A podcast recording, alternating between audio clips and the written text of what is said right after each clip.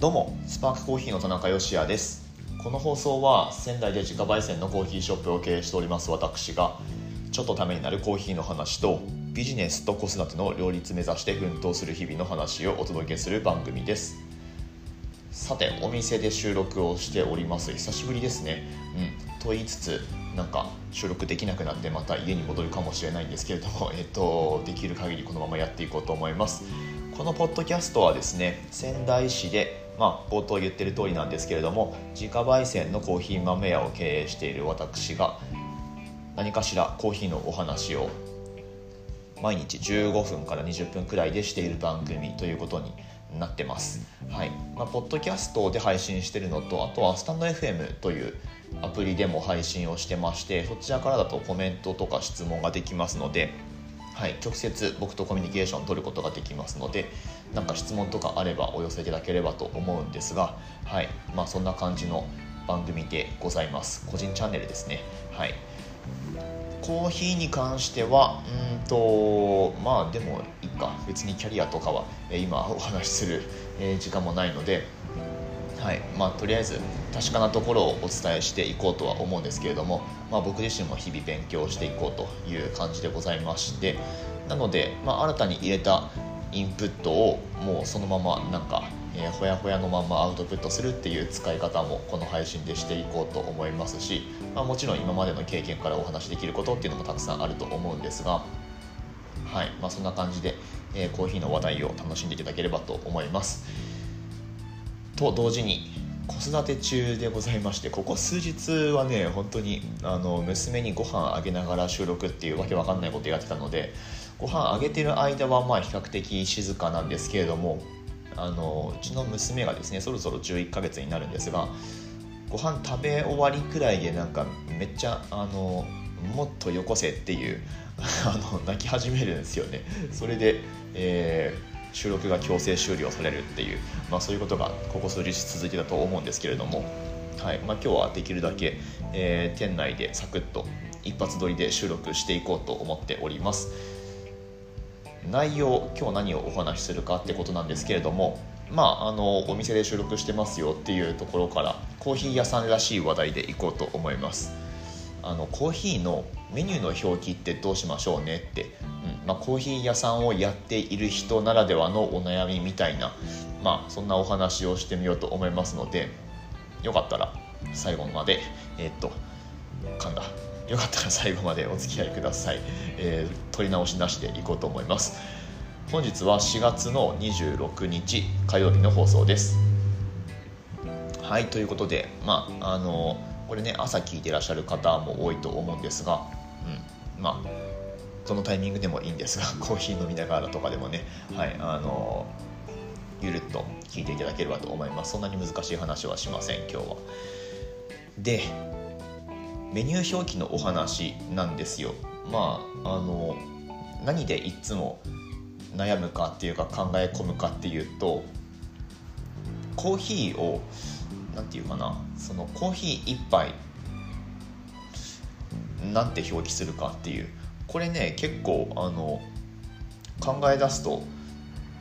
どれが正解なんだろうって、まあ、別に正解はないのでそのお店ごとにあのお客さんにとって分かりやすいように決めてしまえばいいんですけれども、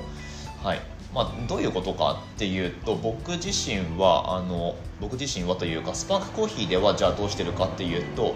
なんかとりあえずコーヒー1杯くださいって言われた時用のメニューの表記としてはブラックコーヒーって書いてるんですよ。現状。現状ね。ブラックコーヒーかっこホットかな。はいいきなりちょっと接客で途切れましたけれどもそうそうメニューの表記のお話ですね。ブラックコーヒーって書いてるんです。うん。まあこれが一番分かりやすいのかな？どうですかね？まあコーヒー専門店とかだとなんか種類がいろいろある前提で入ってこられるお客様もいらっしゃるしまあはたまた路面店なんでパッと入ってきてなんか何でもいいからコーヒーちょうだいみたいな感じで言われる方もいるし、うん、なので、まあ、その辺りね実は結構難しいんですよね。うん、で種類を選びたいっていうお客さんはメニューを見てであとなんかその周りを見て売ってる豆とあとなんか種類がどんなのあるのかってこう探してくれるんですよね。もしくはちゃんと聞いてくれるか。なので、まあ、もちろんその豆選ぶ用のあの銘柄ごとの価格表みたいなものも用意はしてるんですけれどもとりあえずなんかグランドメニューっていうかパッと目に入るメニュー表にそのコーヒーを何て書くかっていうのこれねあの結構考えるポイントがあったりします。はい、でまああとはそのコーヒーをどういう感じで出してるかっていう、えー、事情にもよるんですけれどもつまりどういうことかっていうとあの本日のコーヒーってあるじゃないですか。でうちのお店も実は以前は本日のコーヒーっていうふうに表記をしていてでまあその実日によってなんかその焙煎日から何日経ってるかとかそういうエイジングの状態とかも見てその日のコーヒーこれみたいに決めてたことがあったんですけれどもなんかねあのー、まあいいんですけどね。いいんだけどそれも。ただ結構そのブレンドしてないシングルオリジンとかで個性強めのコーヒーが、えー、その日のコーヒーになってる時になんかとりあえず何でもいいからコーヒー飲みたいみたいな、うん、そういうお客さんが入ってきて、まあ、もしくは実は好みとしては深入りのコーヒーが好きなんだけどでもまあなんかそこまで伝えないとそういうものが出てこないっていう、まあ、そういう認識をしてるお客さんが全員ではないのでもちろん、うん、なのでまあちょっと浅めの焙煎のコーヒーをあまり普段から飲まれないお客さんにそういうシングルオリジンの なんかちょっと個性強めのやつをその日のコーヒーとして出しちゃうっていうのはまあちょっとやっぱりあの避けたいなって思うようになったんですね。うん、だってまあ好みに合うコーヒーをせっかくだから出してあげたらまた再来店していただけるかもしれないのでお店やっていく上で、まあ、やっぱあのその時1回限りだったとしても、まあ、なるべくその満足度を上げたいと思ってるんですよね。であわよくば2回3回と来店していただければ、えー、それはすごくいいなと思ってるんですけれども、うん、なのでまあ1回しか来ないお客さんだったとしてもやっぱその時の満足度って上げたいんですよ。なるべくその、まあ、潜在的にどういうコーヒーが好みかっていうのにマッチするような、えー、サジェストっていうかまあ、こっちから働きかけなくてもお客さんが自然とそれを選び取るようななんかそういう仕組みを作れないかなと思っていて、まあ、それは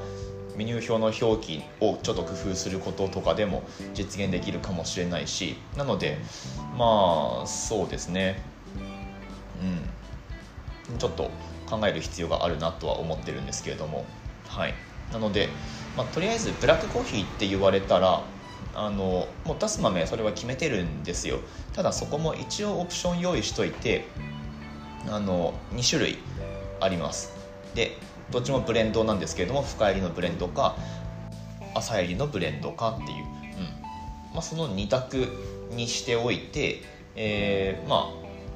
あ選びやすいようにしてるっていう感じですかね、うん。まあ、コーヒー豆専門店なのであの種類いろいろありますとさあ選んでください。だと、まあ、やっぱりちょっとあの不親切だなとは思うんですよね。はたまたでも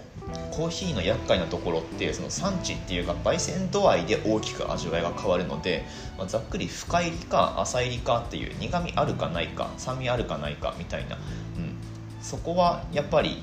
ね潜在的に好みってやっぱあるんですよ。好みというか体制と言ってもいいかもしれないし、うん、深入りのコーヒーがまあ市場に出回ってる大半なので飲み慣れてる皆さんが飲み慣れてるのはやっぱり深入りのコーヒーなんですよね。苦みがしっかりあるコーヒーなんですが、えー、まあそういうバックグラウンドというか、うん、あの味覚体験が主なお客さんに酸味の程よくあるコーヒーを出したとしてもまあ、こっち側は程よくって思ってるけれどもお客さんにとってはめちゃくちゃなんか酸っぱいみたいに、えー、思われるケースがありますよと、うん、なので、まあ、そういったミスマッチを防ぐために一応2種類から選べるっていうようにはしてあります。ただその2種類選ぶにあたってもあの選びやすいように、まあ、ざっくり味わいで、えー、苦いのいい苦いのがいいか苦くないのがいいかみたいな あのざっくりそういう聞き方をするようにしています。でメニューの表記はブラックコーヒーっていうね。まあそんな感じで現状やってるんですけれども。まあでもとりあえずこれでうまくワークしてるかなとは思います。うん、豆選びたい方はねやっぱり、えー、まあ、そのメニューを1回見て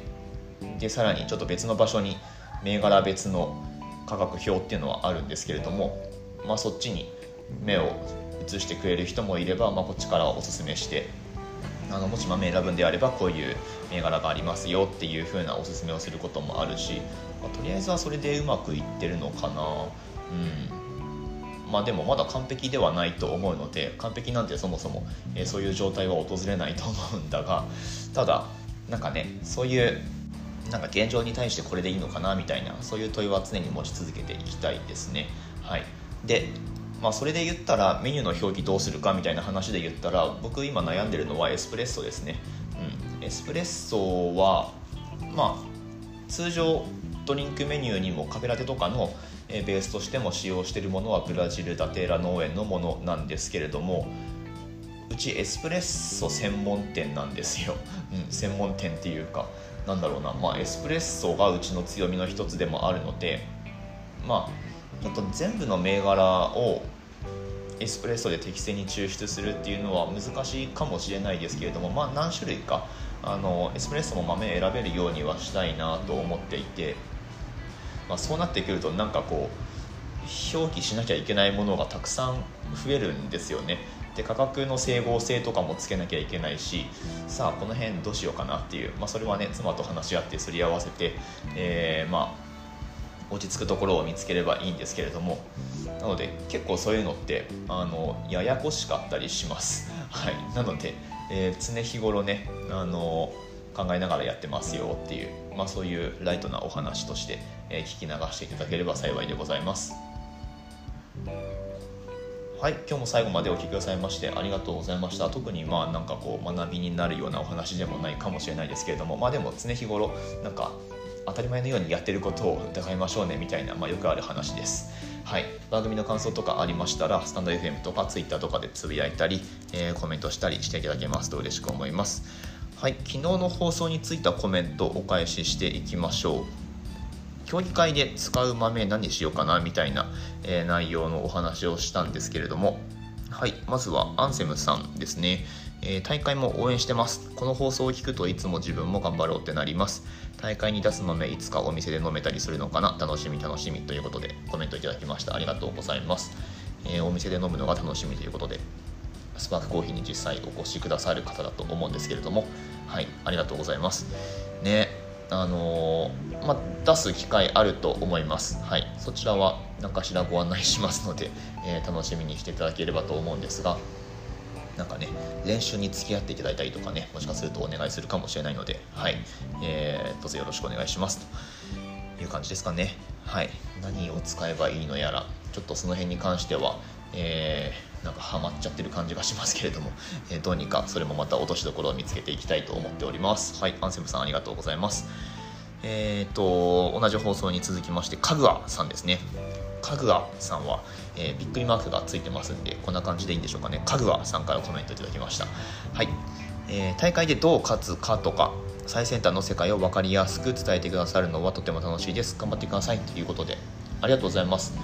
まあ、あのー、そうですね、最先端の世界に僕らも食らいついていけるようにというか、まあ、結局そっちがやってて楽しいんですよねそっちがっていうのはあのなんだろうなアップデートし続ける方が、もちろんそのコーヒーとの関わり方においてなんかこうクラシックなスタイルをずっと続けるっていうのももちろんそれはそれですごくかっこいいしあの尊敬すべき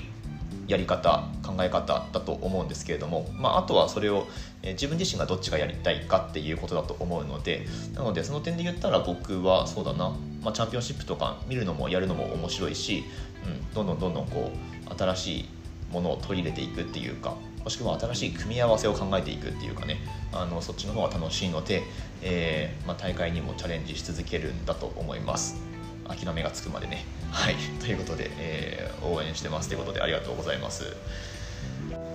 スパークコーヒーを直接的に応援したいと思ってくださる心優しい方はオンラインストアをご利用されてみてはいかがでしょうか、はい、番組の詳細欄にいつもリンクを貼ってありましておすすめ商品っていうカテゴリー開いてもらうと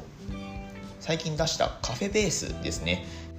ミルクに加えるだけでカフェオレがすぐに作れちゃうっておなじみの、えー、しかも今回は